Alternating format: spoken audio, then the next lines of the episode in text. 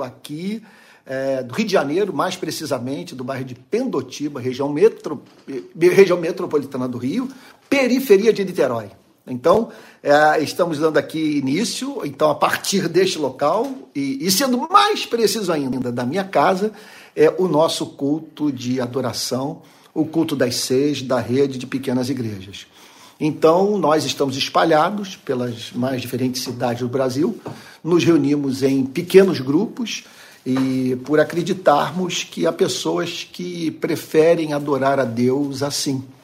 E nós não condenamos as demais práticas da adoração, como a adoração no templo, por exemplo, é, da qual eu tanto me beneficiei, e, e, e a todos os que estão aqui, mas nós criamos esse espaço para pessoas que querem algo mais fraterno, mais com cara de família. Uma igreja que seja é, um, lugar de amigos. Então, nós vamos dar início ao nosso culto.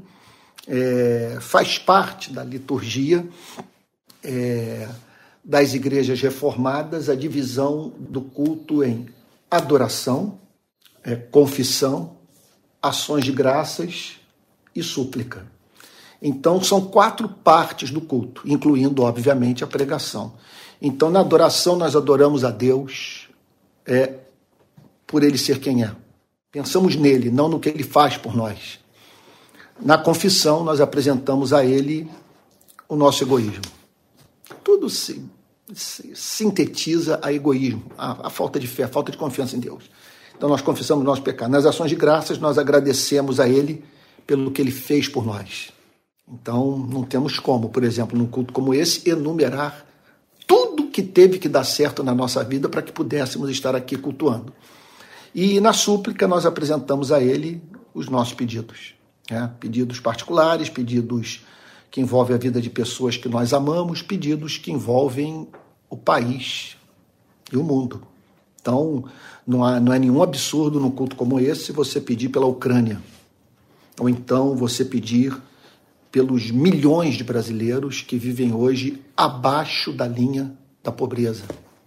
Ou pedir por essa menina de, de 11 anos que viveu uma situação tão difícil é, e que se tornou nacionalmente conhecida e cuja família, é, tanto quanto ela, devem ser objeto da nossa mais apaixonada intercessão. Então é isso que nós vamos fazer agora. É, então é, eu vou pedir, se for possível, cada um aqui é, faça sua contribuição. Então eu, eu vou pedir para que o Emerson é, é, a, a, faça essa oração de adoração. Vamos pensar em orações simples, objetivas, né? Então é, o Emerson faça oração de adoração, a Ju, sua esposa, faça oração de confissão, né? o, a Úrsula de ações de graças e o Madruga faça oração de súplica. Deixa eu só mostrar aqui, tem pessoas ainda chegando, né? mas aqui já está a igreja parcialmente reunida. Está né? Tá aí o povo. Aí talvez você esteja pensando, puxa vida, as coisas não estão dando certo com o Antônio, de pregar numa igreja, sabe, com centenas de pessoas, agora está na casa dele. Olha, mas esse é o objetivo. O objetivo é isso aqui não crescer.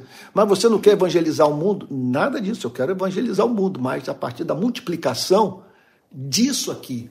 E não de eu ter que sair em busca de um terreno em Niterói, levantar 10 milhões de reais e construir um templo sabe? Então nós não, não estamos em busca disso.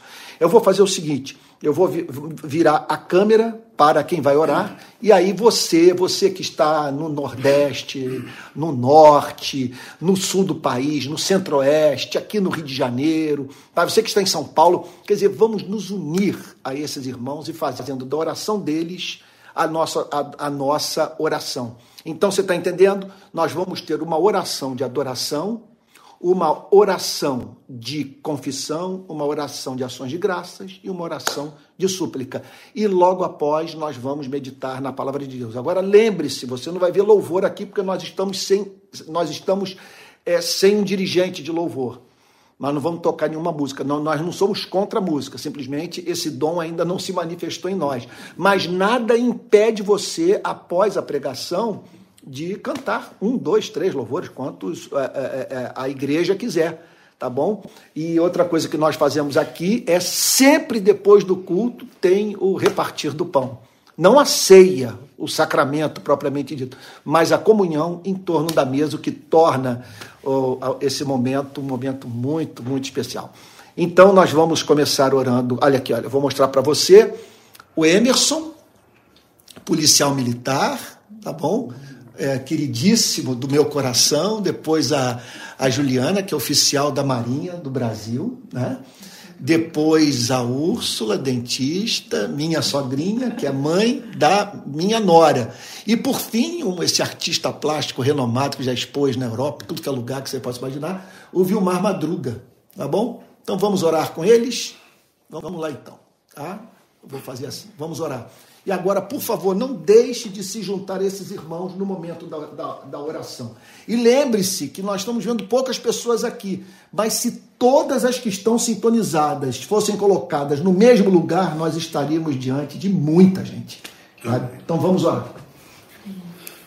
Pai Santo, louvado seja o teu santo e poderoso nome. Amém. Ó oh, Pai, como te amamos, Senhor. Sabemos que de forma imperfeita, Pai. Contudo, anelamos a cada dia, Senhor, te conhecer mais Amém, meu que Deus. Tu és. Amém, Jesus. Tu és o nosso sustentador, Senhor. Tu nos criaste, Senhor, através da tua palavra. Amém. Pai Senhor. Santo, toda a tua glória emana nas coisas que foram criadas por ti. Porque tudo que tu criaste foi bom, Senhor. Amém, Jesus.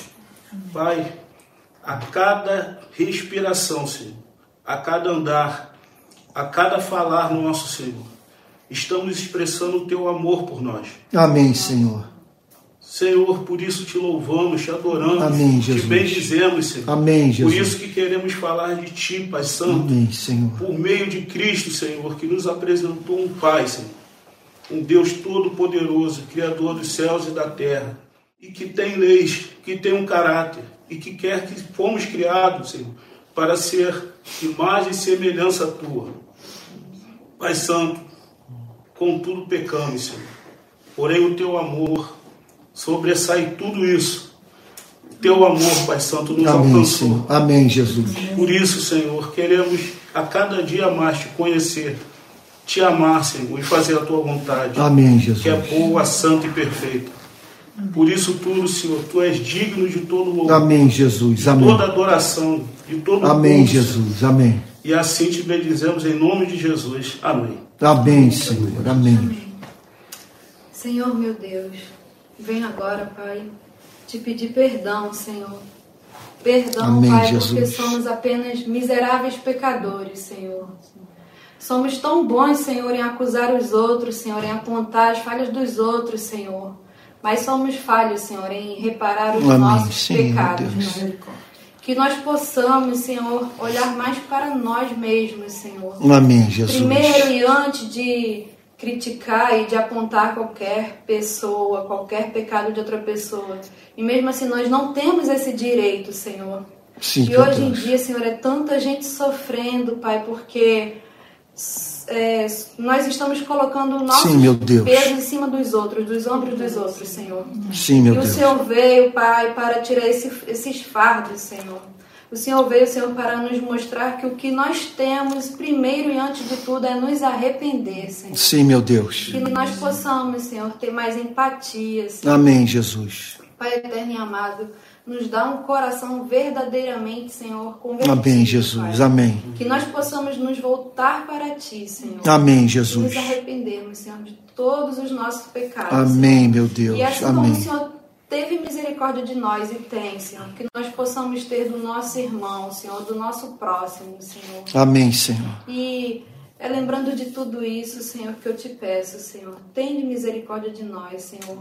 E nos mostra, Pai, nos ensina, Senhor, Amém, a nos Senhor. arrepender de verdade, Senhor, Amém, e a ter Senhor. misericórdia do irmão, Senhor. Amém, E Senhor. por isso tudo eu te louvo, Senhor, porque mesmo sendo quem somos, o Senhor nos amou primeiro, Senhor. Amém, E Jesus. por isso eu te agradeço e mais uma vez eu te peço, Pai, perdoa os nossos pecados, Senhor, em nome de Jesus. Amém, Senhor. Amém. Glória te damos, Pai, porque O Senhor é bom, o Senhor é maravilhoso, o Senhor Sim, meu Deus. é o nosso bem, Pai. Então viemos aqui com o nosso coração cheio de gratidão, Senhor. Amém, cheio Senhor. de gratidão. Amém, Jesus. Por esse ar que a gente respira. Sim, por, meu por Deus. essas pernas, por tudo, Senhor, por tudo que o Senhor vem nos sustentando, Senhor. E principalmente o seu amor em nós, Pai. Te Amém, agradecemos Jesus. imensamente a nossa fé, Pai. Te agradecemos imensamente, Senhor, toda a tua bondade que, que reflete em nossas vidas, Senhor. A ti Amém, toda a Jesus. honra e toda a glória. Amém, Senhor, Jesus. Por favor, fica com a gente, não, não se afaste nunca da gente, Senhor. A gente está aqui porque te ama. Amém, Muito Jesus. obrigado. Amém, Muito meu obrigado Deus. eternamente. Amém. Amém. Em Amém, meu Jesus, Senhor. Nosso Amém. amado, queridíssimo Salvador. Amém, Jesus. Jesus querido, a gente quer te dar glória, Senhor, te agradecer, Pai, pelos teus feitos, Senhor, por aquilo que tu começaste em nós. Amém, Pai. Senhor. E sabemos, ó Deus, que grande é a obra ainda que tu tens, Senhor, nessa igreja, na vida de cada um de nós, Sim, meu no nosso Deus. meio, na nossa família, Pai. Queremos, Pai, assim, estender a tua graça, Senhor, pelo nosso país, Senhor. Amém, Jesus. Suplicamos, ó Deus, por um país mais justo, Amém, Senhor, por um Jesus. país com mais igualdade Amém, social, Jesus. Jesus. Tu conheces, Senhor.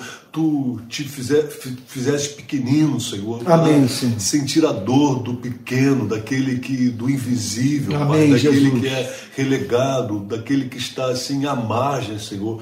E é por esse povo que a gente quer te pedir nesta hora, Senhor. Pedimos, ó Deus, que tu derrames da tua graça, Amém, Senhor, Jesus. sobre aqueles, Pai, que nessa hora necessitam, Senhor, da tua interferência, Senhor, necessitam Amém, da tua Jesus. intervenção, Jesus. Te pedimos, ó Deus, que tu convença, Senhor, o pecado dos, dos governantes, Amém, Senhor. Jesus. Tu poder, Pai, constrangimento, Amém, Senhor, Jesus. a Amém, Jesus. espólio social, Pai, que a gente tem vivido, Senhor. Em nome de Jesus, ó Deus, que tu possas declarar, Senhor, assim, que o pequeno, Senhor, será o primeiro no reino de Deus, Amém, Senhor. Nós, Jesus. nós acreditamos Amém, nisso, Jesus. Senhor, e somos falhos muitas vezes nisso, por não fazer aquilo que tu precisa fazer através de nós, Senhor. Então, por favor, Senhor, Amém, nos Jesus. constrange também dentro da dificuldade, Pai, Amém, do Jesus. irmão, Senhor, do- do- do- mesmo do nosso inimigo, Amém, Senhor, Jesus. Que, que tu nos é, enche o coração, Senhor, assim,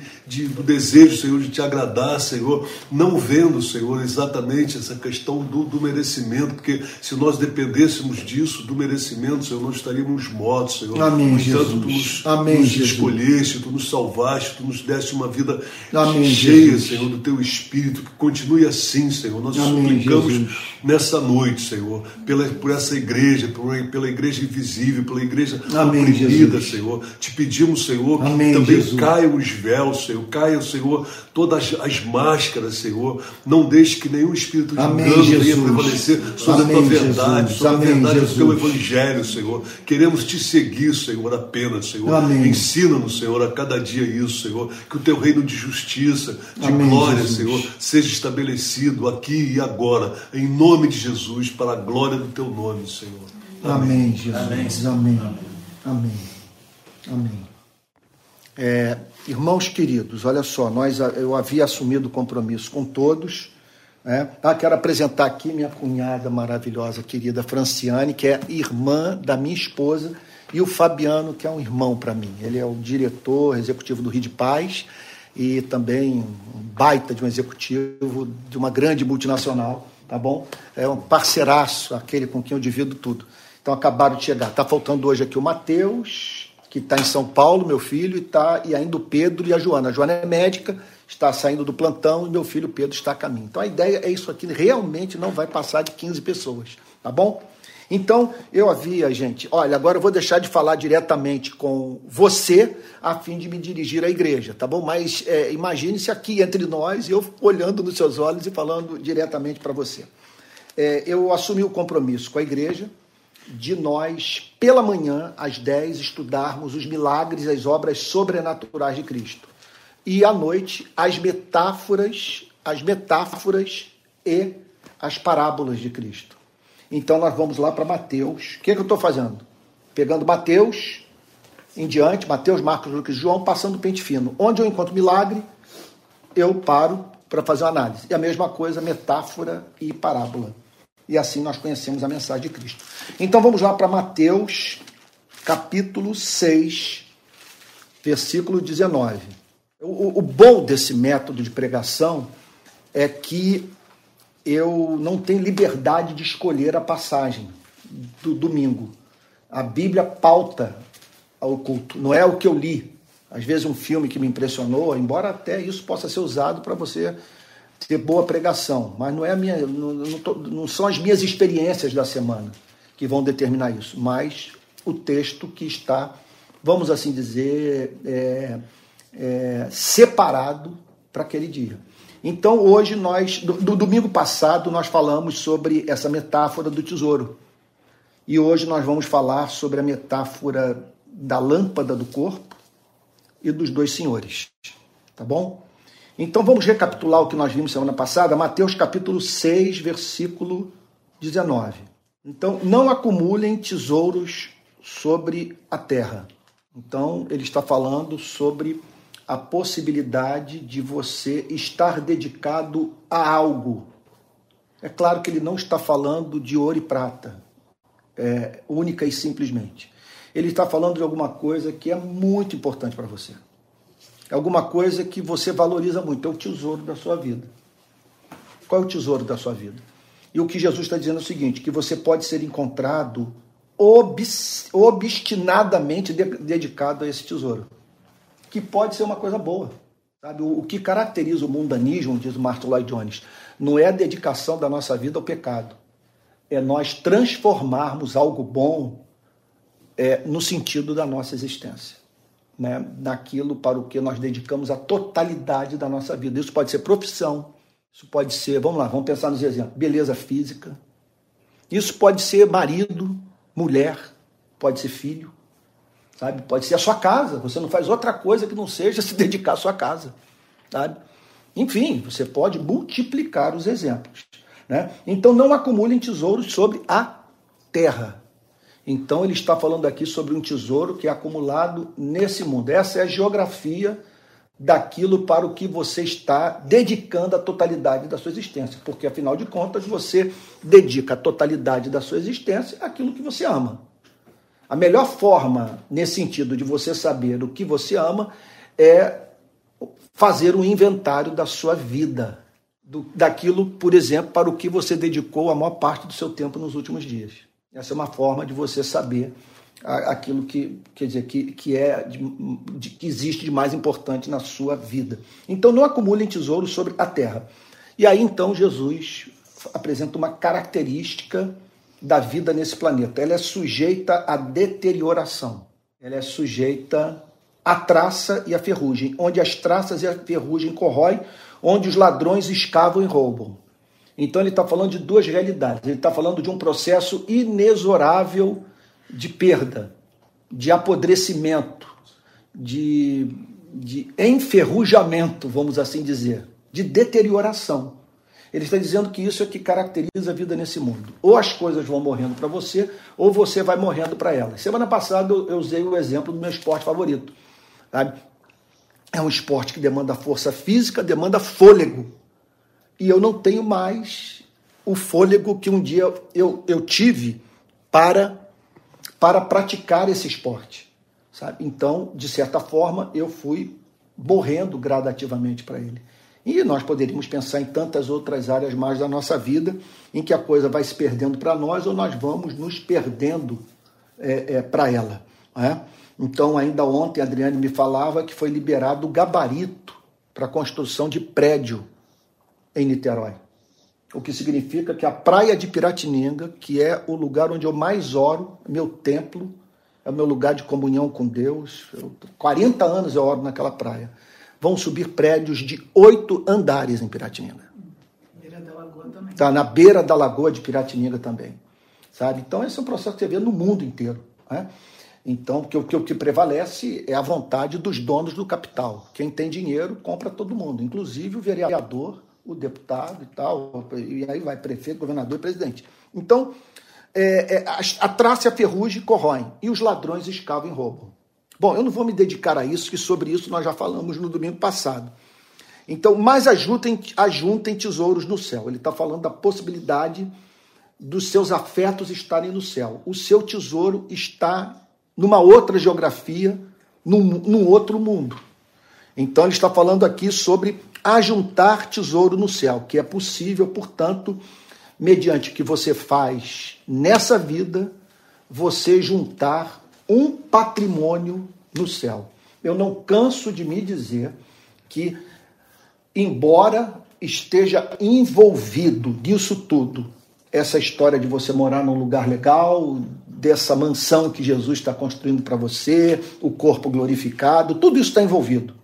Está envolvido governar cidades, está envolvido você brilhar, você ter uma beleza que vai chamar, a beleza, quer dizer, a beleza moral, uma beleza da sua participação na beleza de Cristo, que vai fazer com que todos se encantem. A Bíblia diz que nós vamos brilhar como as estrelas.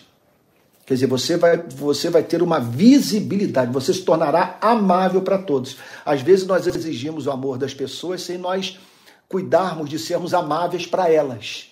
No céu, todos serão amáveis. Por isso que no céu não vai ter inveja porque todos serão tão excelentes que nós vamos celebrar a felicidade de todos os irmãos. Né? Agora, esse tesouro, ele é de uma forma toda especial, não vou dizer exclusiva, toda especial, na verdade é o seguinte, é a biografia que você está escrevendo hoje, que vai acompanhar você por toda a eternidade. Quando eu vejo uma pessoa é, jogando fora o seu tempo, por estar dedicada a alguma coisa desse século que não conta para a eternidade, fico pensando, essa pessoa está perdendo a oportunidade de construir, de escrever um livro lindo sobre sua vida. Sabe? Porque as nossas obras nos acompanham. Sabe? Então, pensemos assim num homem como Martin Luther King. Por toda a eternidade será dito que ele morreu por uma causa, que ele deu a vida pelo seu povo, sabe? E nós poderíamos pensar em outros exemplos de pessoas que foram parar em fogueira, pessoas através de cujas vidas muita gente passou a viver melhor. E essas pessoas carregam essa história com elas por toda a eternidade. E aí então Jesus prossegue dizendo: é, onde as traças e a ferrugem não corroem. Essa é a grande realidade, é, é o que caracteriza o céu ele, quer dizer, esses tesouros no céu não estão expostos ao processo de corrosão, onde os ladrões não escavam nem roubam. Não há essa possibilidade desse tesouro que você acumulou no céu ser subtraído da sua vida. É uma coisa que você vai carregar para sempre. Repito sobre isso, eu já falei no domingo passado. Quem não assistiu à exposição do domingo passado, ela está gravada, então você pode. É então é, ter acesso a, ao, ao que foi falado sobre esse texto no último culto. E aí Cristo termina no verso 21 dizendo: Porque onde estiver o seu tesouro, aí estará também o seu coração. Então nós não vemos nota de moralismo nessa pregação de Cristo. É pura misericórdia. Ele está dizendo o seguinte: o seu tesouro é aquilo que você ama é aquilo que você ama porque você valoriza. ok? Então, é onde está o seu coração. É onde se encontra o seu ser. É aquilo para o que você se dedica. E qual é o problema disso do ponto de vista desse tesouro, ser um tesouro desse mundo? É que se você o perder, acabou. Então significa o seguinte, que quando colocamos quando tornamos o nosso tesouro, a nossa profissão, o nosso casamento, nossa relação com os filhos, a nossa casa, beleza física, fama, poder, nós estamos construindo a nossa vida numa base totalmente frágil. Porque tudo isso pode ser levado, até mesmo o ministério. Me lembro do Martin Lloyd Jones, é, que eu cito tanto nas minhas pregações, ele dizer o seguinte: Martin Lloyd Jones dizia o seguinte: olha, é, ai de mim se eu dependesse do meu ministério como, pregação, como pregador para ser feliz. Eu sempre acreditei que eu dependia de Cristo e de Cristo somente para ser feliz e não do meu ministério como pregador. E ele diz: e hoje eu valorizo isso mais do que jamais valorizei em toda a minha vida, porque nesse momento eu me encontro de cama, sem poder pregar. Ele estava nos últimos momentos da sua vida ele travou uma batalha contra o câncer de 1968 até 1981. E aí ele falou: e agora eu estou nessa cama sem poder pregar. Então, mas como eu nunca dependi do ministério para ser feliz, para me realizar como pessoa, mas sim de Deus, da sua graça, da pessoa de Cristo, eu não estou me sentindo infeliz por não poder exercer meu ministério, porque eu quero é a vontade de Cristo. Sabe, eu me lembro de, um, de uma história que ele conta de um certo Eduard Payson, se não me falha a memória, um pregador presbiteriano. E ele conta que esse homem é, deu o seguinte testemunho: Eu passei é, a minha vida inteira pensando da seguinte forma: se tal e tal coisa forem retiradas da minha vida, eu, eu vou me tornar a pessoa mais infeliz do mundo. Então, eu vivi pensando nessas possibilidades trágicas. Se tal coisa acontecer na minha vida, eu não sei o que vai ser da minha existência. Aí ele diz o seguinte: só que agora eu estou nessa cama entre a vida e a morte, sem a esperança de sair desse leito né, de enfermidade. E hoje, nessa cama, eu sou mais feliz do que fui em toda a minha vida, porque aqui eu descobri que, eu descobri que Cristo, e Cristo somente, é suficiente para minha felicidade. E aí ele conclui o pensamento dizendo uma coisa que eu achei. Eu, eu li esse livro, deve fazer uns 30 anos. E ele disse o seguinte: é, e a conclusão que eu cheguei é que se eu tivesse pensado do jeito que eu penso hoje, 20 anos atrás, eu teria poupado muito sofrimento para mim. Foi o que ele falou. Eu teria poupado muito sofrimento para mim. Eu vivi, eu vivi, portanto, o que ele estava querendo dizer é o seguinte: eu vivi desnecessariamente ansioso, porque eu jamais levei em consideração o fato de que o único bem que eu não posso perder, por ser o único bem que me satisfaz, que atende às demandas mais profundas da minha alma, é o bem que eu não posso, que eu não vou perder jamais. Porque tudo pode ser subtraído da minha vida, tudo, mas ele nunca. Sabe? Porque o que ele prometeu que da minha mão ninguém poderá arrebatar as minhas ovelhas. Bom, aí Jesus entra numa outra metáfora. Os olhos são a lâmpada do corpo. Os olhos são a lâmpada do corpo, que significa o seguinte: vamos pensar na relação do olho com o corpo. Que, que ele quer dizer com os olhos são a lâmpada do corpo? Ele está querendo dizer o seguinte: que é, vamos pensar, isso é raciocínio lógico, isso aí é uma interpretação até simplérrima. Os olhos são a lâmpada do corpo, quer dizer, o olho ilumina o meu corpo. É o olho que me permite conduzir meu corpo. Sabe? Então, é, quer dizer, é, é, é, ele que me permite, vamos assim dizer, ir para a direita e para a esquerda. Sabe? Ele que me permite ver os objetos que cercam a minha vida. Ele é a lâmpada do meu corpo. É ele, é, ele é, o, é, é então, o que ele está dizendo é o que ilumina o meu corpo. Sabe? Ele determina a utilização de todos os meus instintos. Ele, ele, ele, determina a minha relação com esse planeta. Essa é a relação do olho com o corpo. Tá? Pois bem, se os seus olhos forem bons, todo o seu corpo será cheio de luz. Se você tiver uma vista boa, se você tiver uma vista boa, você vai se adaptar melhor à realidade. Tá, tá, tá, Estou sendo claro o pensamento? Você está enxergando. Então, porque você está enxergando, você eh, eh, eh, vive melhor, você adapta a sua vida à realidade. O seu, os seus olhos permitem que você veja o mundo. E assim, portanto, o seu corpo é conduzido. Assim você delibera, assim você faz as suas escolhas. É claro que ele não está falando sobre olho literal e corpo. Ele está usando isso como metafórico, como, como, como, ele está usando isso como linguagem metafórica. Ele está dizendo o seguinte: que nós temos uma faculdade dentro de nós, isso é muito importante, gente, que é isso que nos distingue dos animais irracionais.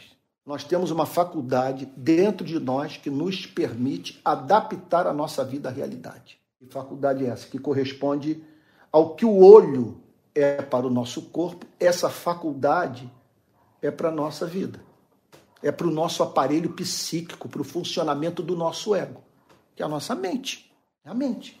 Então, os olhos são a lâmpada do corpo. É a, a, a minha mente, veja só, o que está na minha mente, a forma como eu raciocínio, que determina as leituras que eu faço da vida. O que Jesus está dizendo é o seguinte: que se sua mente estiver funcionando bem, se você estiver enxergando a realidade, está me vindo uma palavra aqui, acurácia, de modo acurado. Se você estiver vendo a realidade de modo acurado, olha só, todo o seu corpo será cheio de luz. Ou seja, sua vida será iluminada. Você vai andar na luz. Por que você vai andar na luz? Porque você deixou de ser tolo. Por que você vai andar na luz? Porque você sabe, você sabe usar o cérebro. Deixa eu dar um exemplo da minha vida. Eu, até os 20 anos de idade, eu vivi longe de Cristo. Então, até os 20 anos de idade, eu vivi aquela síndrome da sexta-feira à noite. Em que consiste a síndrome da sexta-feira à noite? Eu tenho que ir para a night. Então, eu acordava, era, era praia, chegava no final do dia, eu ia para a noite. E um final de semana era in, inimaginável um, semal, um final de semana sentado no canto lendo um livro. Eu tinha que estar na noite. Eu tinha que estar na noite na sexta. No sábado tinha que acordar bem cedo para a praia, ficava na praia o dia inteiro, e, a, e, e, e, no, no sábado eu voltava para a noite. Sabe? E no domingo era praia o dia inteiro, e ainda o que sobrasse do final de semana eu aproveitava no domingo à noite. Sabe? Aí entrou o cristianismo na minha vida. É... E o que ocorreu? O que, o, que, o, o, o, o que ocorreu é que o cristianismo nos põe para usar o cérebro. O cristianismo faz com que a gente pense melhor. Então, o cristianismo ele permite a mente voltar a ser a lâmpada do nosso ser. E aí então, com o cristianismo, eu não deixei de menosprezar o mar, não deixei de menosprezar os momentos festivos, a boa mesa, longe disso. Vocês que se relacionam comigo sabem que eu estou longe de ser um, um monge é, um monge, sei lá, evangélico, alguma coisa desse tipo, sabe? Ou, ou, de, ou de querer tirar uma onda de santo, sabe? Não cola isso comigo, eu não gosto de viver esse papel. E quando eu me percebi, no início da minha vida convertido, querendo viver o papel de um santo, de uma pessoa que, sabe, eu falei, não, eu quero ser santo naquilo que tem que ser santo, mas me despersonalizar, porque eu percebi que minhas relações estavam se tornando um enfado eu tinha que exercer tamanho autocontrole sobre minha vida que os relacionamentos se tornavam insuportáveis. E acabava que eu só conseguia conviver com uma ou duas pessoas com as quais eu conseguia ser autêntico. Entre elas o Madruga, o Vande, eu contava nos dedos. Com esses aí, eu estou livre dessa tensão, porque eu posso me comportar como uma criança que eles não vão me julgar. Está lá Madruga, Vanderlei, que conhece muito da minha vida, e eu estou pregando, olho do púlpito para eles, os dois chorando. Sabe? Que é uma relação que está eu diria o seguinte: se você não tem esses amigos na sua vida, ore para tê-los.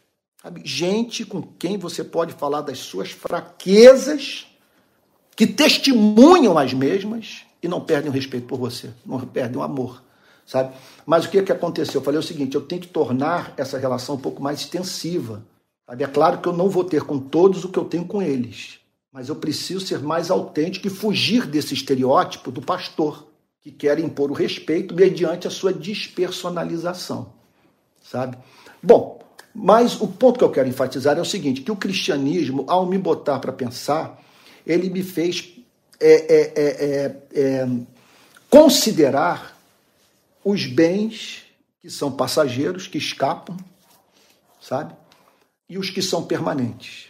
O cristianismo me botou para pensar no cultivo da minha alma, no investimento no ser e aí eu me vi amando, passando a amar a solitude. Amar estar num canto, ouvindo boa música com a minha Bíblia aberta, por exemplo. Ou lendo um clássico. Investindo na parte mais nobre da minha vida, que é a minha mente, que é o que me distingue dos animais irracionais. Então Jesus está falando sobre isso. Se os seus olhos forem bons, todo o seu corpo será cheio de luz. Se sua vista está funcionando bem, isso é uma maravilha. Voltando aqui ao surf.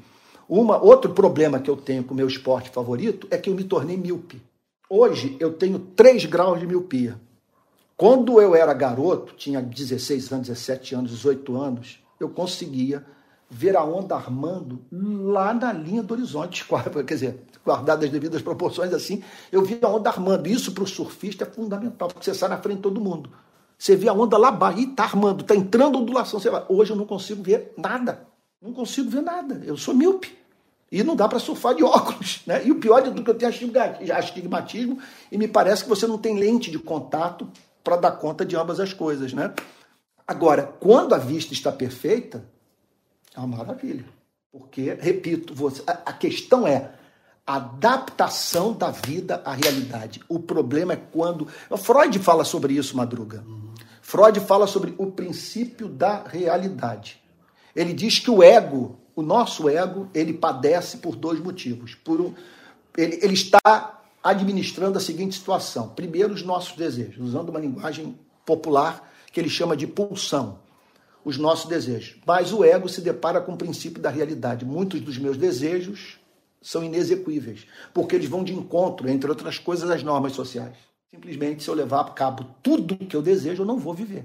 Eu vou acabar com minha família, com os meus relacionamentos, minha vida. E ele diz que esses desejos são um menino mimado, uma menina mimada, e, e, e é o mundo da irracionalidade. Não tente dialogar com esse mundo, porque esse mundo só reconhece uma linguagem, a linguagem do prazer.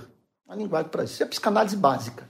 Mas o ego, o próprio coitado, ele não quer, ele, ele não quer ser devorado por nenhum dos mundos. Ele está ali tentando administrar, e daí que surgem os nossos conflitos, as nossas neuroses, as nossas crises de melancolia, sabe? Eu, eu, é aquilo, né? Eu estava dizendo ontem, eu me encontrava lá em, em, em Araras, e eu falava para um rapaz lá que vem de casa. Eu falei, poxa, eu adoraria ter uma casa aqui em Araras, uma casa em Itaipava, mas isso significaria eu ter que viver para essa casa.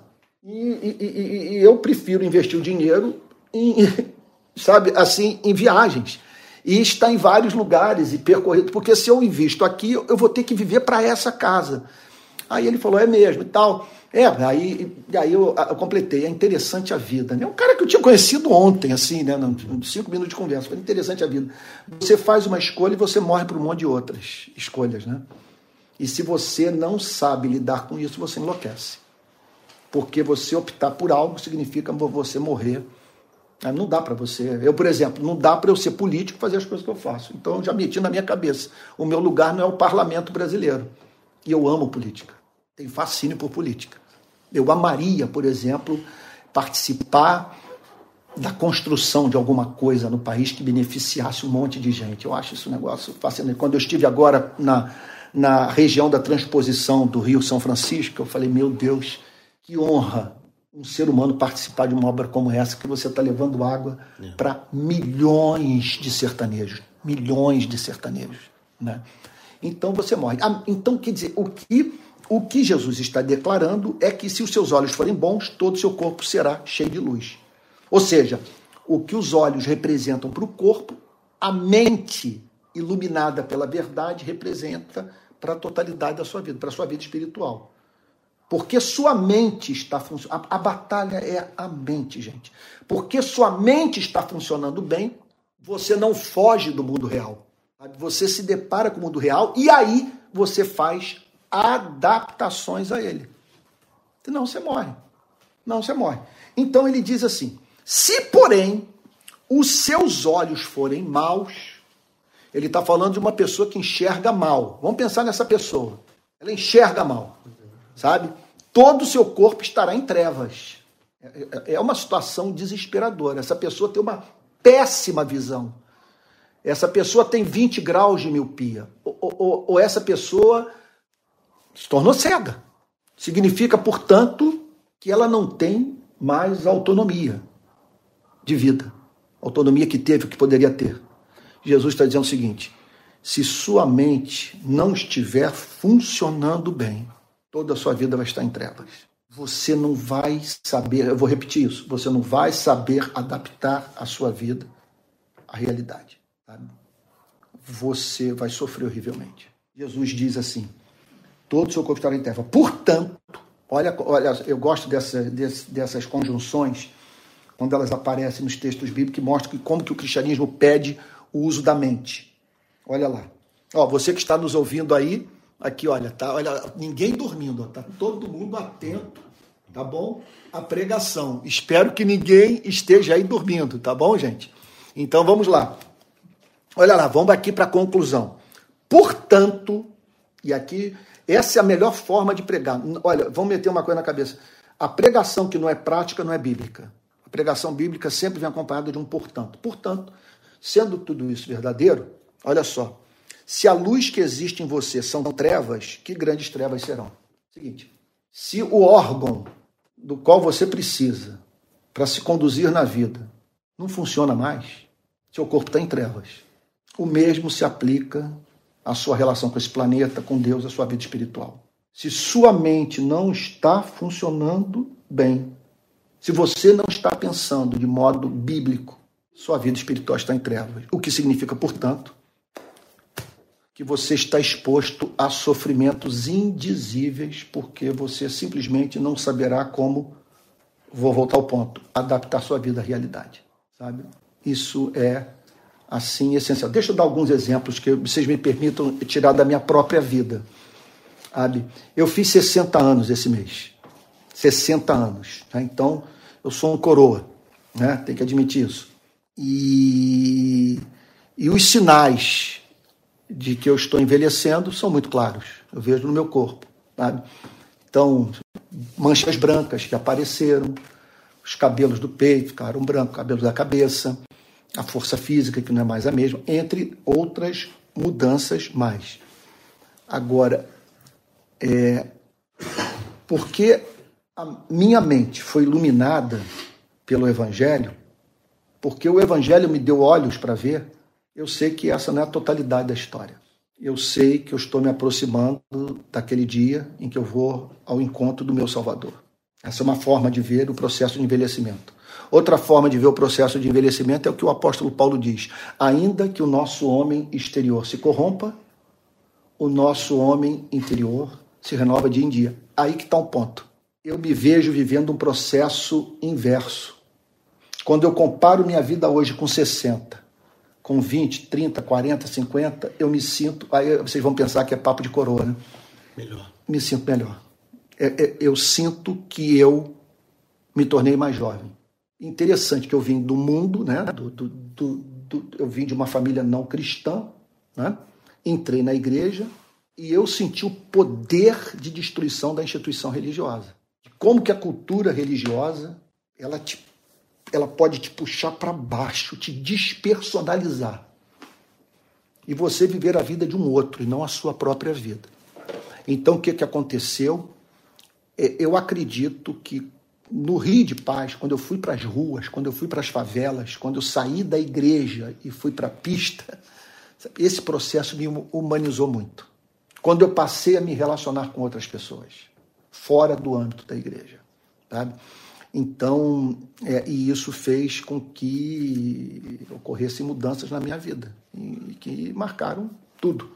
Então, é, e, então é, essa é uma forma da mente cristã funcionar, porque o, o cristão, ele para cada seta de medo, de angústia, de desespero, ele tem um contraponto que ele pode fazer pela fé.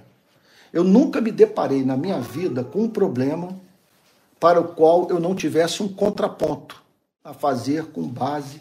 Hoje, por exemplo, com base na palavra, hoje, por exemplo, o chefe da sinagoga Jairo procura o Senhor Jesus em Cafarnaum. Minha filha está morrendo com apenas 12 anos de idade. É, no que ele está conversando com Cristo, aproximam-se pessoas que haviam acabado de sair da sua casa.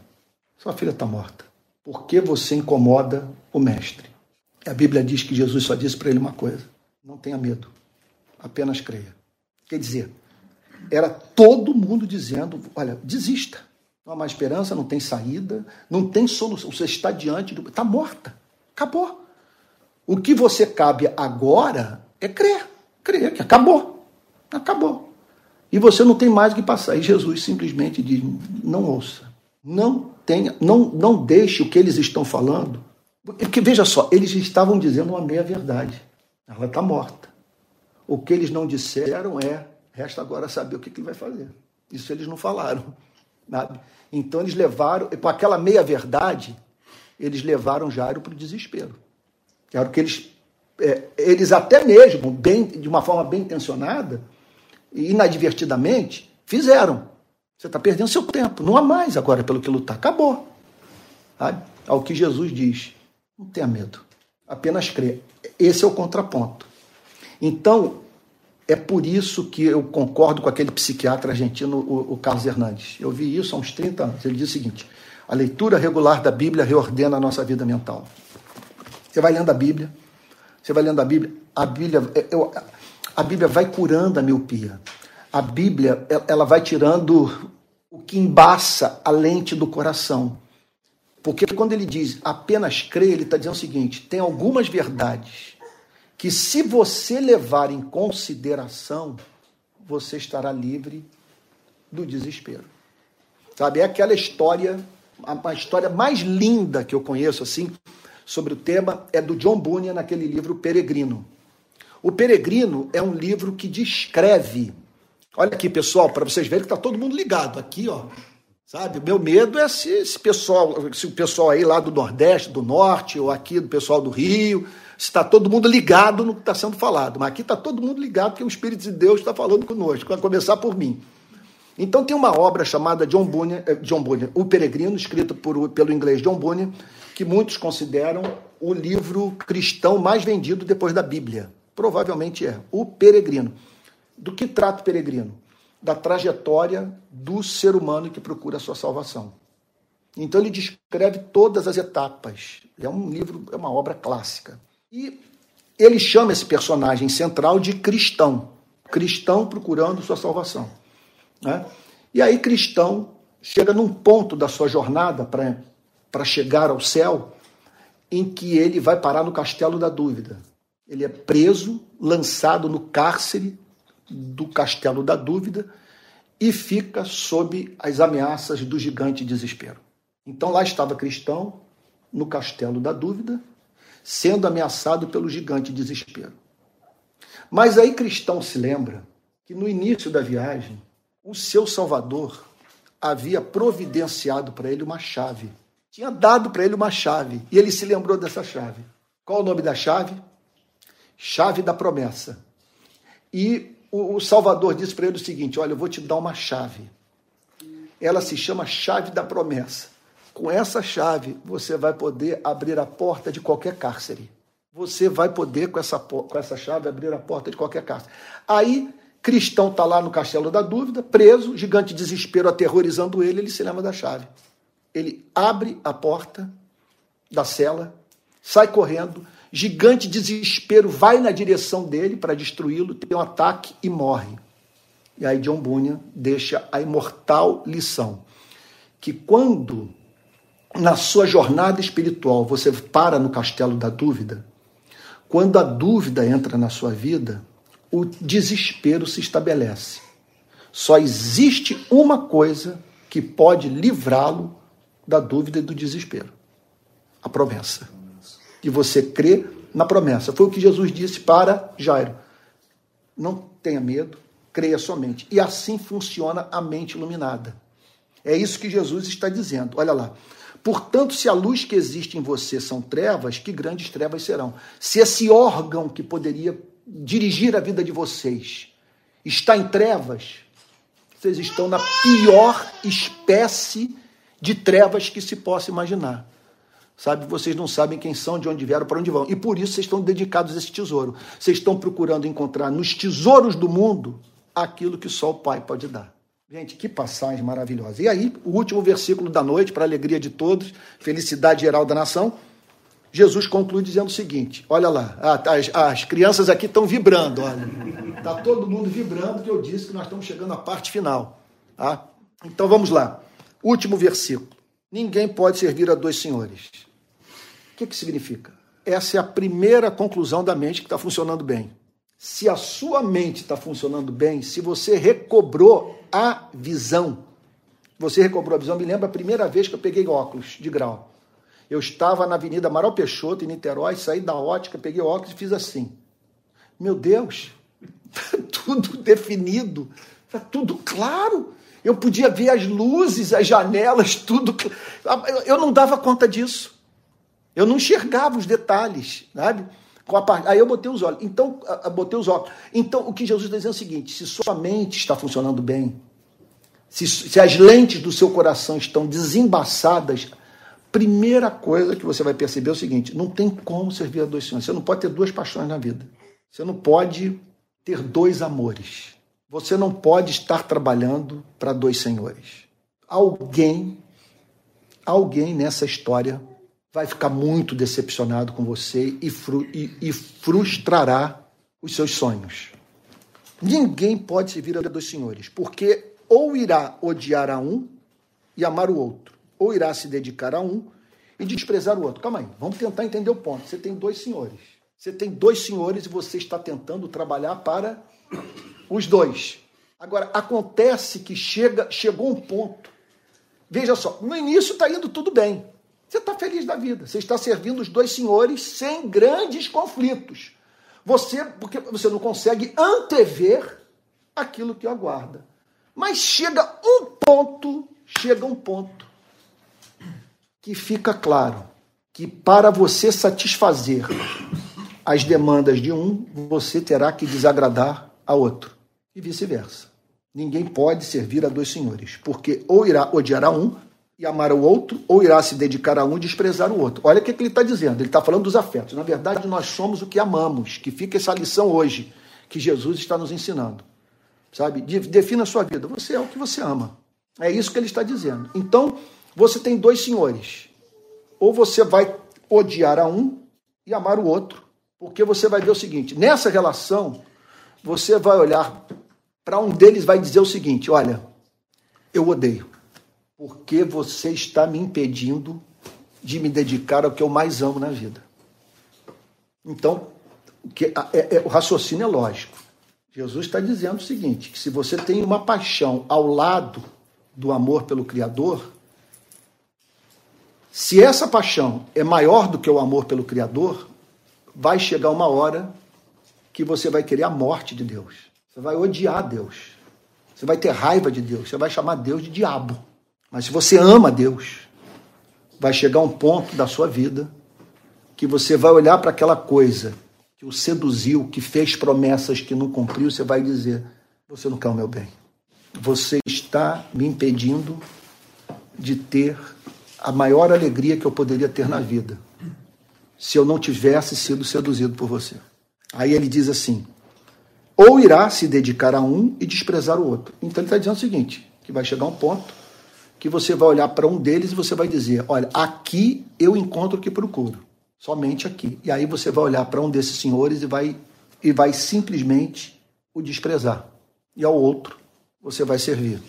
E aí a conclusão que Cristo chega é a seguinte: vocês não podem servir a Deus e as riquezas. Então, vamos pensar nos olhos que estão vendo, à luz do que nós examinamos no domingo passado e hoje. Vamos lá? Gente, bom, aí eu que eu vou perguntar a vocês à luz do que nós vimos no, no domingo passado e hoje, o que significa, o que significa enxergar bem? O que, à luz do que nós vimos no domingo passado e hoje, o que significa a mente está funcionando bem? O que significa ter olhos espirituais bons e, consequentemente, um corpo iluminado? Você vai brilhar, você vai manifestar a beleza de Deus.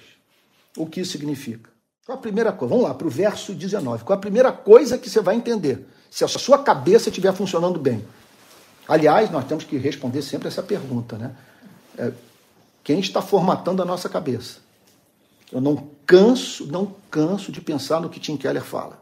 Eu já usei esse, esse exemplo em várias ocasiões. Ele falando sobre esse negócio de, de, de da, da, da construção da sua identidade, né? A construção da sua identidade. Ele está dizendo o seguinte: isso é muito cultural. Você pensa que está construindo a sua identidade livremente, mas a construção dessa identidade ela é muito determinada pela cultura. Aí ele diz o seguinte: se você, por exemplo, você está é um cidadão da classe média, da classe média não, da idade média. Então lá está você, vamos dizer, no século IX, e você se pega numa cidade europeia qualquer, com dois impulsos na sua vida: um para a violência e o outro para o homossexualismo. Ele diz o seguinte: naqueles dias, você refrearia a todo custo o seu impulso homoafetivo e daria vazão à sua violência, porque era uma cultura que combatia o homossexualismo e valorizava a violência. Agora, hoje, você em Nova York, com as duas propensões, você faria o exato oposto. Cultura. Então é muito importante o seguinte: todos nós temos que saber que nesse momento nós estamos servindo alguém. Nós estamos trabalhando para alguém e alguém formatou a nossa cabeça. Essa, esqueça a autonomia. Sabe? Aí nós temos que pensar em tudo que lemos, os filmes que assistimos, as músicas que nós ouvimos, as pessoas com as quais nos, nos relacionamos, a fim de sabermos a quem nós estamos nos dedicando. Né? Então tá aí. Que, que significa ter olho bom? Não acumulem tesouro sobre a terra. Essa pessoa, a cabeça está funcionando bem. E porque a cabeça está funcionando bem, ela pega tudo leve ela tem casa como se não tivesse casa. Ela tem carro como se não tivesse carro.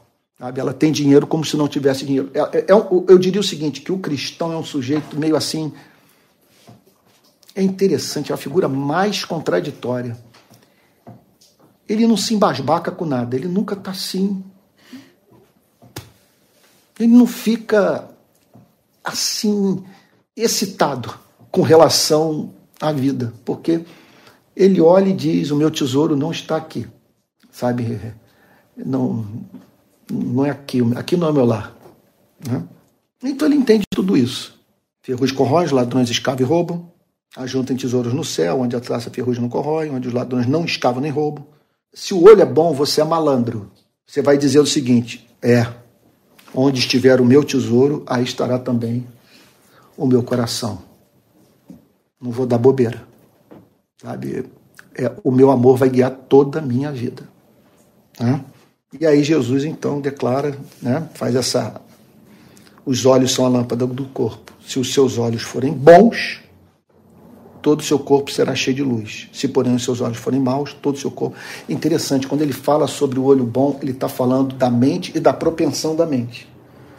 São dois níveis. Você tem a mente e você tem aquilo que faz a mente funcionar de uma determinada maneira. Jesus está dizendo o seguinte: que se a sua mente for boa, se houver uma propensão para ela pensar de modo evangélico, seu corpo se iluminará. Você não vai viver em trevas. E aí você vai sacar o seguinte: que não dá para servir a dois senhores. Que a você cabe somente amar o Senhor teu Deus de todo o teu coração, de toda a tua alma, toda a tua força, todo o teu entendimento. Como diz, para mim, o livro que apresenta a definição mais profunda de santidade é um livro chamado Santidade, de um bispo anglicano chamado J.C. Riley. E aí ele define santidade da seguinte forma: o santo, ele valorizará cada pessoa, cada coisa, cada lugar, na exata proporção que essas mesmas coisas o aproximarem de Deus. Então, o que ele quer é aquilo que o coloque mais próximo do seu Criador. Amém. É isso. Gente, vamos orar. Espero que você tenha sido muito, mas muito abençoado com esse texto das Sagradas Escrituras, mais uma metáfora usada por Cristo. Nós vamos orar agora, pedindo para que Deus abra o nosso entendimento. Vou pedir para o meu filho Pedro fazer uma oração. Dá para você vir aqui, Pedro, sentar aqui perto da gente, do seu tio Fabiano, para o pessoal poder ouvir sua oração?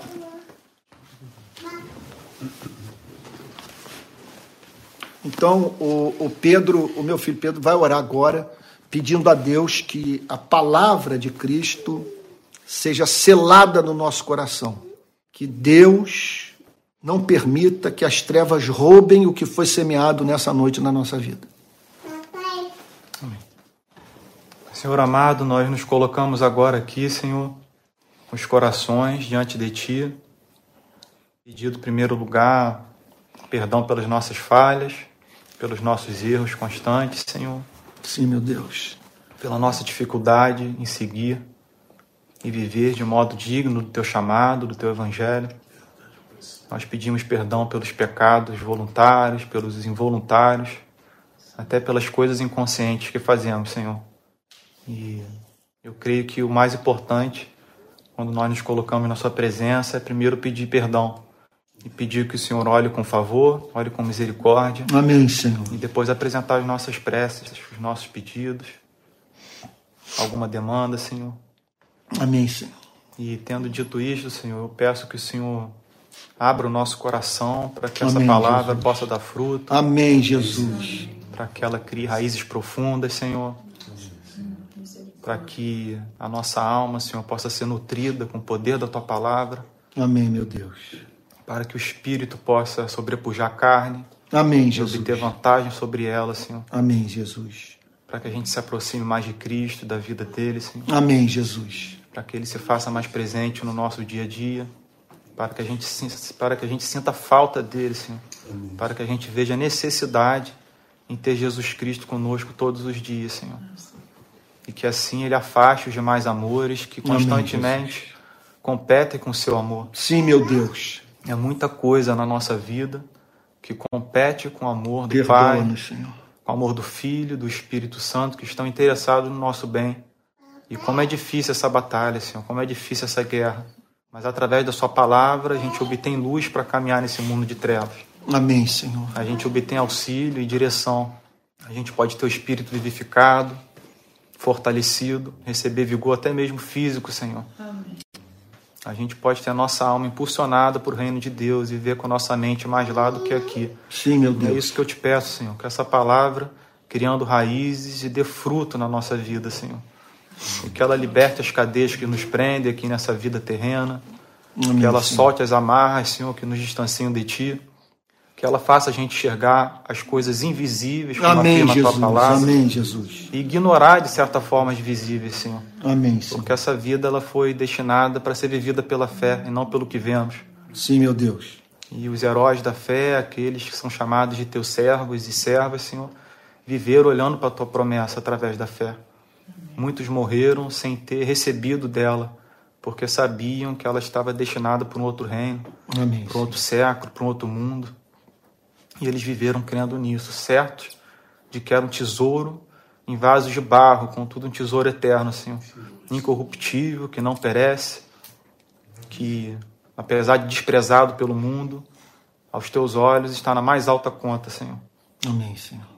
Muito obrigado pela tua palavra, Senhor. Muito obrigado por essa reunião, por esse momento. Peço que o Senhor Amém, abençoe as pessoas da RPI, os membros, os irmãos e Amém, as irmãs. Jesus. Amém. As pessoas que estão em sofrimento, enfrentando batalhas Amém, Jesus. espirituais, físicas, Amém, Senhor. Jesus. O Senhor lhes dê discernimento, Senhor, por favor. Que elas possam é, entender que através do contato com a Tua palavra e com a dedicação na nossa vida a ela, as coisas podem se tornar não apenas mais fáceis, Senhor, mas nós podemos ter um antigozo do reino de Deus aqui nessa terra, Senhor. Amém, Senhor. Nós podemos receber um alimento que é mais precioso do que qualquer coisa nessa Amém, vida. Jesus. Amém. O cristão, ele tem uma comida para comer e uma bebida para beber que o não cristão desconhece. E isso é oferecido àqueles que buscam por ti, Amém, que Senhor. buscam a tua face e que dispõem o coração para encontrá-lo, Senhor, neste mundo. Amém, Senhor. Então é isso que eu peço para meus irmãos e as minhas irmãs, que o Senhor lhes conceda essa graça. É o que eu busco todos os dias. E eu não pediria nada além disso para nenhum de nós aqui, Senhor. Amém, Jesus. Abençoa as crianças aqui presentes também. É, que o Senhor as abençoe, Senhor. As guarde, que elas possam crescer no seu caminho. Amém, As Senhor. crianças que também estão nos ouvindo agora, Senhor, nas suas casas, com seus pais. Senhor, lhes conceda graça em nome de Jesus. Amém. Que elas possam estar recebendo também desse alimento e entendendo aquilo que é suficiente para criar fundamento, ó Senhor, logo, logo agora, tão Amém, cedo na Jesus. vida Amém. e que isso sirva no futuro como algo muito importante para as tribulações, para as tempestades que elas vão enfrentar. Senhor. Amém, Jesus. Amém, Jesus. Nos, nos despede em paz, Senhor, que a gente possa retornar para as nossas casas em paz, que nós Amém. tenhamos um momento de comunhão agora, depois da tua palavra. É, nos dê ânimo para enfrentar o desânimo desse país, as divisões, as brigas, as ofensas, Senhor, as calúnias, as mentiras. Amém, Jesus. Nos ajude a entender que tu és soberano, que tudo está sob seu controle Sim, e que tudo está destinado para um fim. que é a glorificação do teu nome, Senhor. Independente do que aconteça, o nome de Jesus será glorificado, querendo as pessoas ou não. Amém. Isso vai acontecer. Nos ajude a acreditar nisso, a saber que esse mundo tenebroso, ele tem um fim, ele tem um desfecho que já foi decretado por ti. E tudo que nos resta é ter fé para saber que isso vai acontecer. Amém. Em nome de Jesus, Senhor. Amém. Amém, Jesus. Amém. Amém. Irmãos queridos, nós estamos chegando ao final do nosso culto de adoração. É, eu quero fazer um pedido a você. Olha só, que você, se for possível, se você se sentir confortável, bata uma foto do seu grupo, das pessoas com as quais você esteve reunido. Pode ser você mais dois, você mais um, você mais cinco. Eu vou fazer o seguinte: eu vou bater uma foto do nosso grupo, vou botar na minha página de Facebook. E se você puder bater uma foto do seu grupo, sabe? Poste ali na minha, na minha a, a página de Facebook. Outro pedido, dê um retorno a nós nos comentários dessa pregação, sabe? Diga o que que se Deus falou com você hoje, se a mensagem fez bem a sua vida, tá bom? E o que está acontecendo aí na sua cidade, tá bom? Na sua pequena igreja. Se você puder fazer isso, tá bom? É, outra coisa, nós precisamos de recursos para nos mantermos. Estamos usando um Pix provisório. Aqui vai o número 864, é o CPF, 864-759-16749. Nós estamos precisando de recursos para manter uh, o mínimo uh, necessário para que o funcionamento da rede de pequenas igrejas. Quero estimulá-lo também a se matricular na escola de discípulos.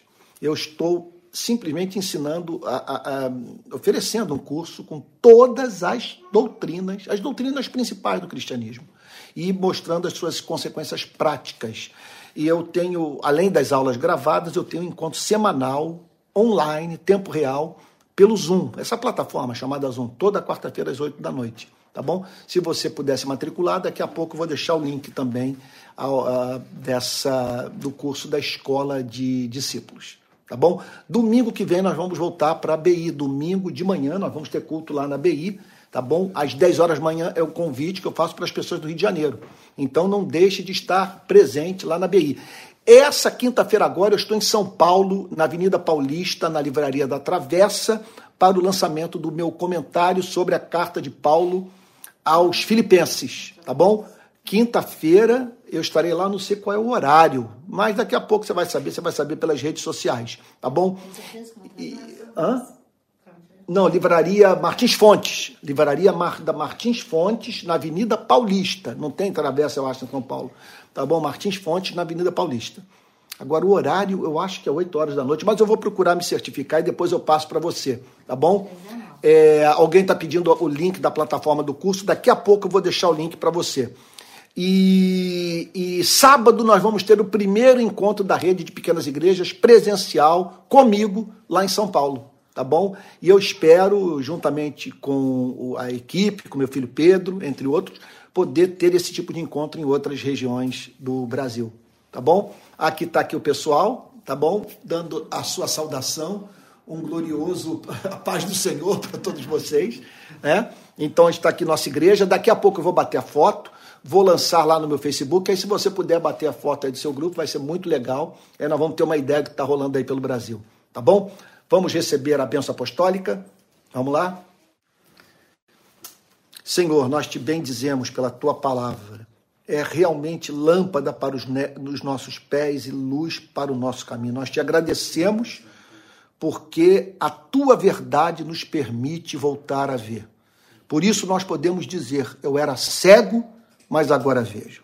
Que a graça do nosso Senhor e Salvador Jesus Cristo, o amor de Deus o Pai, e a comunhão do Espírito Santo sejam com cada um de vocês, desde agora e para todo sempre. Amém.